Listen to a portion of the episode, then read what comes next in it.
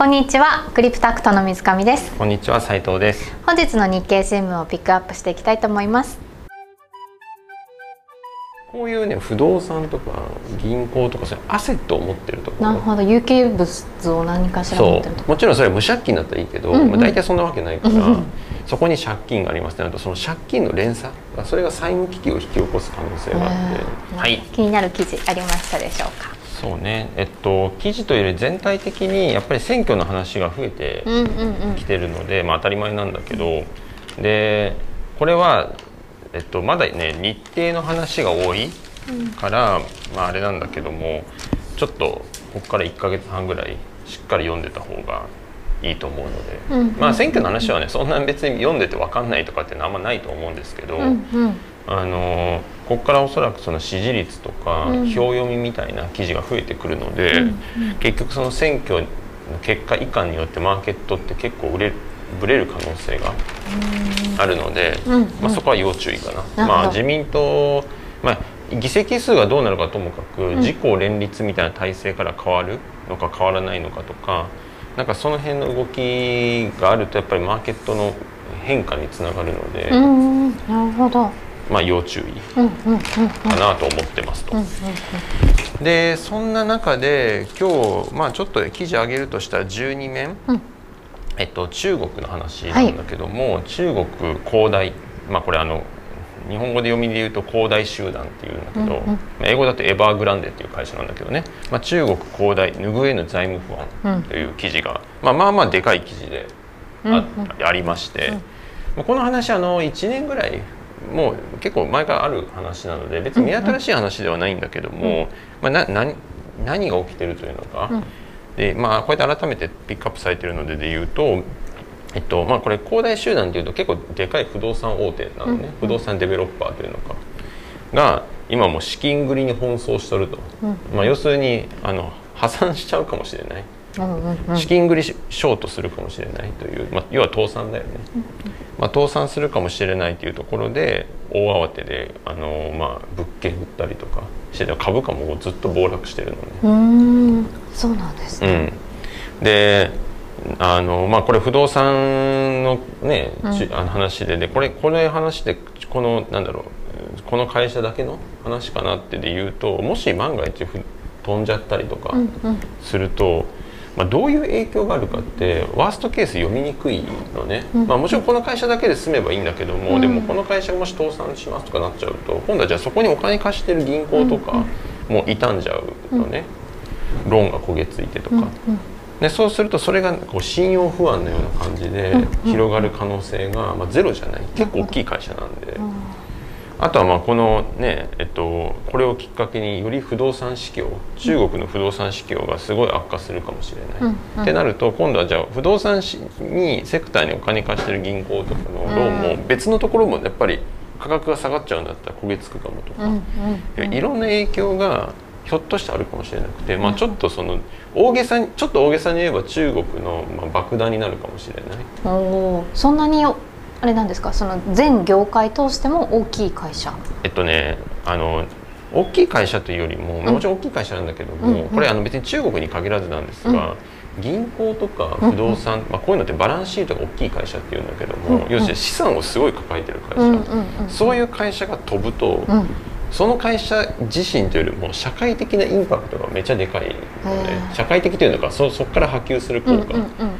まあ、それこそね IT 会社とかうん。うんがさ飛んだとしてもね IT 会社ってさ基本的にそんなバランスシートちっちゃいっていうか、うん。資産抱えてないからね。別にそれが倒産したところでなんか別にそこにお金貸してる銀行も少ないし、うん。貸しててもちっちゃいから、うん。まあ、社会全体に与える影響ってそんなないんだけども、こういうね不動産とか銀行とかそういうアセットを持ってるところなるほど。有形物を何かしら持そってるとうもちろんそれは無借金だったらいいけど、うん。うん。まあ、大体そんなわけないから、そこに借金がありますってなるとその借金の連鎖それが債務危機を引き起こす可能性があって、えーなるほど。なのであの単に売り上げがでかいとかっていうよりも、うんうん。そのバランスシートがどれぐらいでかいかっていうのは結構その債務危機なるほど。というかもう社会に与える影響は結構大きい。なるほどなるほどじゃあまあこういう財務不安みたいな記事があった時にその会社が何をやってるというかうん。資産をどれぐらい持ってるかっていうのは見るポイントっていうところですそうね、まあ、大体財務不安が起きる時とかっていうのは大、うん。その逆に言えば資産を抱え資産を抱えててかつ借金もあるから、うん。そういう状態。なるほど多いんだけどね、まあ、うん。資産が何もなかったら借金もないってことだうんうんから、うんうん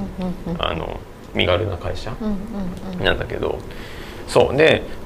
まあそこがやっぱ結構ポイントであの、まあ、じゃあこれ普通にこれ聞くとあじゃあ中国不動産市況なんか暴落してるのかなみたいな、なんかすごい市況が下がっててだから不動産会社これ苦しいね。借金返済がいってるのかなと思いきや別にそうではないよね、うんうん。もちろんずっと不動産がさめっちゃ右肩でガンガン伸びてるってわけじゃなくてちょっと頭打ち感出てるかもとかってあるんだけども、うん。別にそんな暴落してるうんうんってわけではない、うんなんだけどもあの規制が入っちゃってうんこの原因としては、うん。中国まあ中国の規制ってさちょっと読めない読めないじゃない 読めないっていうかこう別に正しかったとしてもタイミングが読めないじゃん。突然来ると突発的な印象はあります。急に来て急にこれやれみたいな、うん。まあ今回もそんなノリ。今回がなあの去去年ぐらいから起きたのもそんなノリであのやっぱりその財務健全化のために、まあ、別にこの会社だけじゃないけどあのいくつかのその条件を満たさないと銀行の借り入れは増やせませんみたいな、銀行貸しちゃダメですみたいな、まあ、そういう規制を設けたのねそれで慌てちゃってそのいくつかの条件にどれもひまあここに記事書いてあるんだけどもどれも満たしてなくて。なるほど。ででもこれは結構その中国の当局もまあまあどういうのを考えてやってるのかっていうのはあるんだけど、もちろんそれはねべき論として正しいんだけど一方でさこういう不動産とかのものってさ急にあの資金繰りお金貸せませんみたいになるともう話だいぶ変わるのね。うん。というのも不動産をも買ってる会社はこれ中国恒大の話というよりも不動産事業全体の話になってきますけど、うんうんその不動産を持ちます。あるいは開発しますと。でもその不動産ってそんなすぐ売れないじゃない、うんうん。不動産ってそんなさ今日売りたいと思って明日売れるわけじゃないじゃん、であの、まあ、それに対して当然不動産高いからローンを引っ張って買うのね、うんでローンも満期ってまあその個人だったらさ住宅ローンで30年とか35年とかってイメージだけど、まあ企業のローンってそんなわけなくて、ああそうなんですね。もう短いのだと数年とかまあ、5そうなんですね。年とか長いへー。のちょっと5年とかね、まあ、10年っていうのもあるかもしれないけど、うんうんうん。それ短いのとかもいっぱいあってでうん当然だから借り換え前提なのね、うんうん。で例えばさこの不動産を買うのに2年のローンを引っ張りましたっていうとさ、うん。2年で売ろうなんて思ってるわけじゃないから、うんうん。2年後またこの不動産を担保に借り換える。うんっていう話。うんなるほど。だから借り換え前提だったりするのに突然ある日なんかこう規制ルールが変わってうん。借り換えできませんとか言われちゃうと話変わってくるのね。確かにその借りる人がいなくなっちゃう。そうだから借りれる借りれお金借りれなくなっちゃうから、うんうんそうすると何するかというと持ってる不動産売るしかないのね、うんうんうん要はお金借金は残ってるから借金を返さなきゃいけない。でうん。借金を返す今までは借金返すために借りる、うん。要するに借り換え、うん。これずっとやってたのに借金返すのに借り換えができないってことは持ってる不動産売るしかない。うん。そうするともともと長期プラン例えば開発とかさ、ね、不動産ビルね大きいビル建てるのも何年単位でさプロジェクト組むじゃない、と思ったらいきなり2年後返してくださいお金みたいな、ってなるともうしょうがないからそれ売るしかないみたいな、しかもそのここまで売らないとデフォルトしちゃうから、うんうんうん。そうすると早く売らなきゃいけないからもう価格もう採算度外視。なるほど。とにかく現金化したい。うんでこういうのねあの現金まああのアセットライアビリティマネジメントみたいなことを言ったりもするんだけど要するにこう資産サイドうん。不動産持ってるの,、あのまあ、デュレーションっていうのかな。そのどれぐらいの期間で現金化できるかっていう長さと、負債をいどれぐらいの、なまあ、現金にしなきゃいけない。例えばローンもさいつかはお金として返さなきゃいけないからある意味現金として返さなきゃいけないっていうその負債と資産のその現金化のタイミングってちゃんとさこうし、まあ、まさにそれが資金繰りっていうんだけど、うんうん。その資金繰りをちゃんと作ってないってちゃんとできてないと突然話変わってきちゃってもうファイヤーセールになる。なもう投げ売り？で今それしてますよと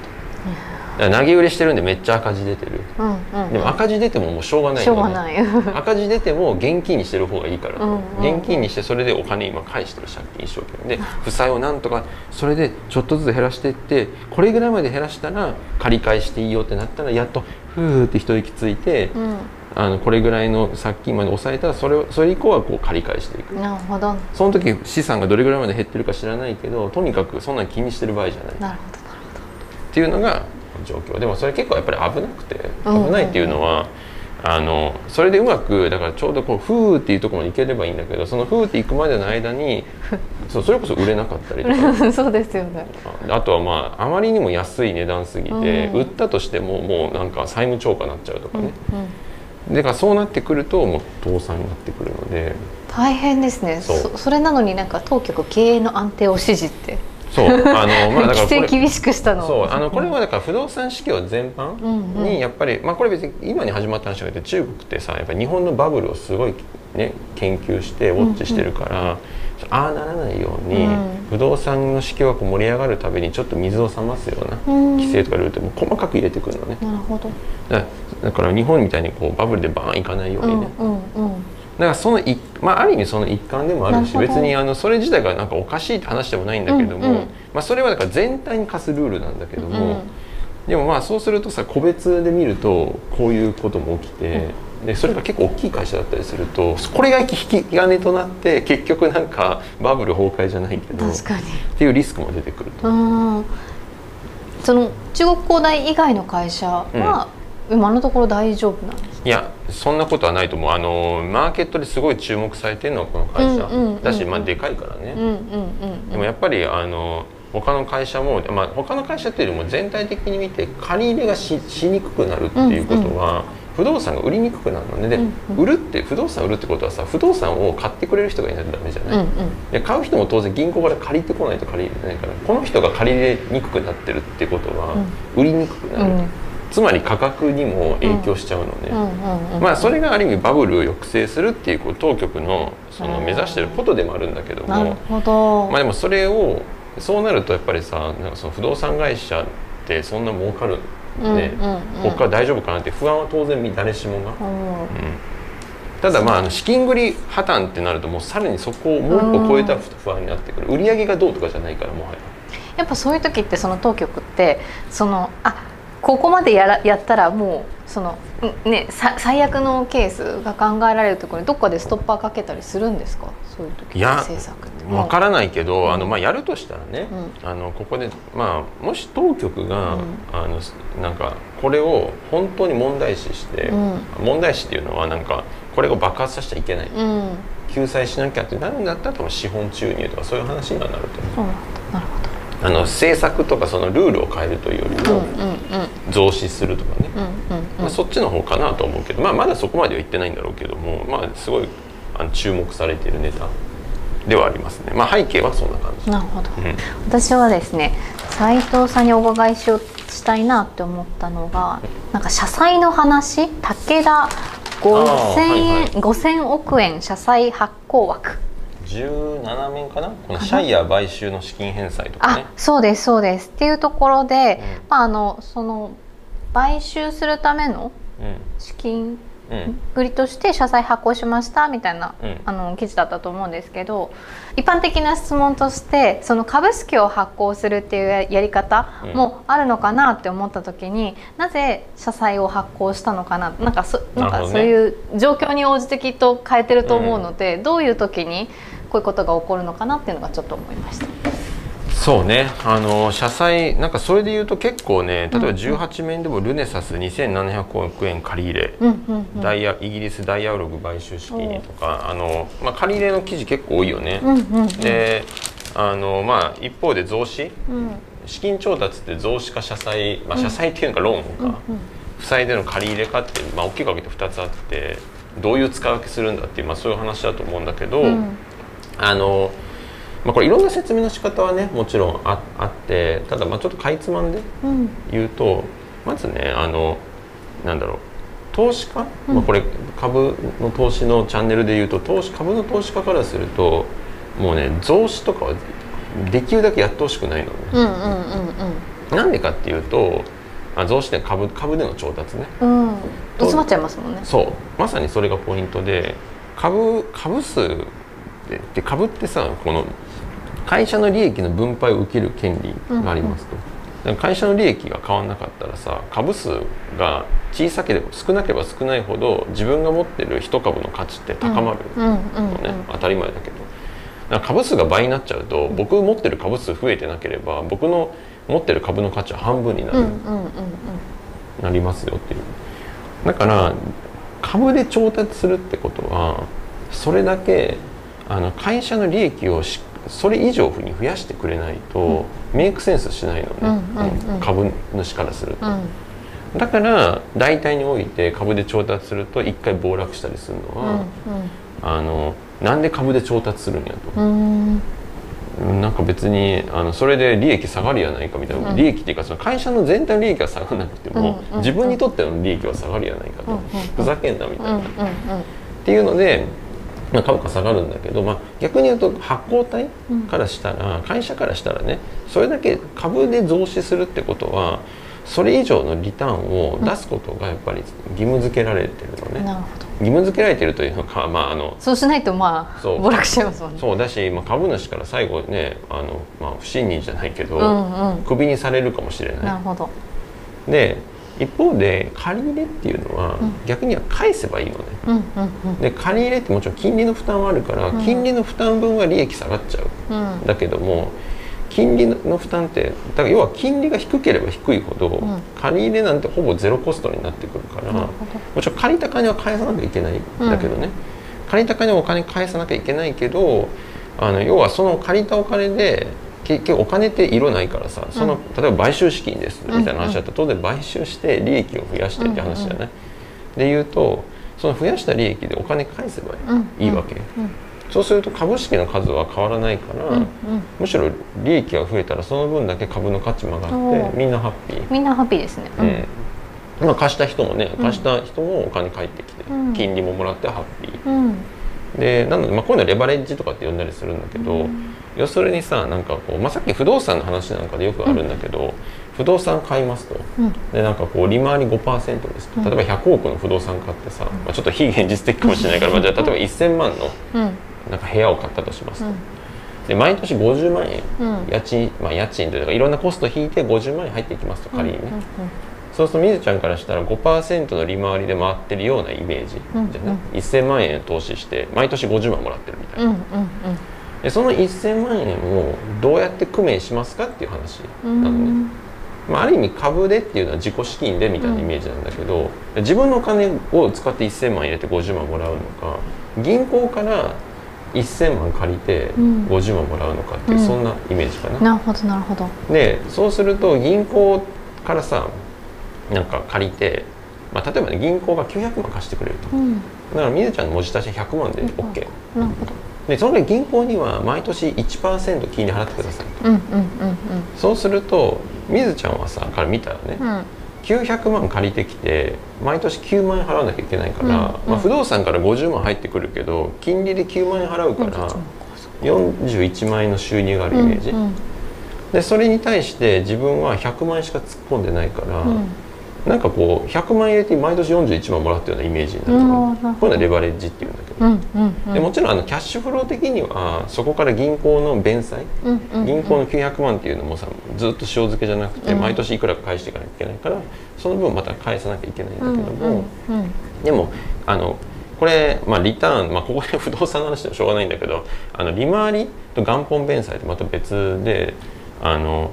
リターンでいうとねさっき言ったように100万入れて41万もらってるっていうイメージなのね、うんうんで銀行にお金返さなきゃいけないのはそれ資金繰り上返さなきゃいけないけど逆に言うと銀行にお金返してるから、うん。その今持ってる不動産売っちゃえばさあのその分自分の収入増えるわけ。確かに。うんうんうん。なのね。例えば900万借りたけど300万返してもう借金600万になってたらその時に不動産と同じ1000万で売れたらさ400万返ってくるでしょ？うんだから銀行に返してるお金っていうのはあの理論的には後で自分に返ってくるのなるほど。ね売ればね。確かに確かにそうだからそこは無視してみ考えると、うんうん。あのリターンキャッシュフロー上のリターンで言えばキャッシュフロー上っていうかな、まあ、そのいわゆる利回りうんうん。的な発想で言うと100万の投資で41万もらってるわけだから、ん。銀行から借りるとこいいに決まってんじゃんってなるわけじゃない、うんうんうん。確かに。利回りがまあそこそこであれあ利回りじゃないえっとちゃんと出てもね。利息が、んんん。そうだから利息がさこれがもし10%ですかなると話変わってきうんちゃうけど、うん変わってきます。はい。あのすごいちっちゃければ、うんそうですだかねら極論不動産の利回りよりも利息利息収益の方が、うん。あの低く低かったらね、もうそれは借りて投資した方が確かに。いいよねと、うん。でそれで言うとだからもうそういうこうなんだろう理論的というのかな。で言うともう借りた方がいいのね、確かに、はい、株で調達じゃなくて借りまくった方うんがうん。薄い金利で済むからね、うんうんでそれ以上にリターン出てたらあとはもう全部株主というか、まあ、今回で言うとみずちゃんだけど、うんうん。が総取りになる、うん。で持ち出しゼロで総取りだからめっちゃいいじゃん。バンバン買おうぜみたいな。借りて買おうぜみたいな話になるじゃん。うんうんうん。ただもちろんそれはやっぱり怖いのはその分さ今の話でさ不動産が1000万のままでいてくれたらの話。そうですね。暴落しなければ。そう。だからあのあとはね家賃収入が50万入ってくることが前提じゃない、うん。もしかしたらねなんか空室になっちゃうかもとか,、うんなんかなくなっちゃうかもとかうんね、で考えそういうリスクもあるから当然だからそのフルフルにレバレッジっていうんだけど借金ばっかりするのもよくないよね、なんでそこは会社のそのバランスシートというのかな、うんそのうん健全性によってくる、うんだから余裕がある会社はなるべく借金して買った方がよくて、うん余裕があるのに株で調達するとなんだこいつらみたいな感じにはやっぱりなる、なるほどなるほど。一方でもう借金がも重くて、うんうん。自己資本もほとんどないような状態。でさらに借金でっていうのはあのファイナンスの理論的には正しかったとしても、うん。あのリスクをあのどう将来どうなるかわからないリスクを結構取ってるから、なるほど。そういう会社は場合によってはじゃあ資本でうんうんうんうん。やりますとか、いやそれは会社まさに会社のセンスになるね、うん。問われる。なるほど。じゃあ武田さんはまあ比較的健全なバランスシートをお持ちなのかしら？うん、まああのやっぱりあの大部分は基本的には借り入れで調達するよね。あの当然借り入れの方が圧倒的に多いケースとして、じゃあ増資してる方の方ケースの方がまあ目立つというか。うん、うん、目立つけど、うん。あの資金繰りとしては基本的に借り入れで調達する会社の方がうん当然多い。うん本日は以上となります。面白いと思ったらいいねチャンネル登録よろしくお願いします。お願いします。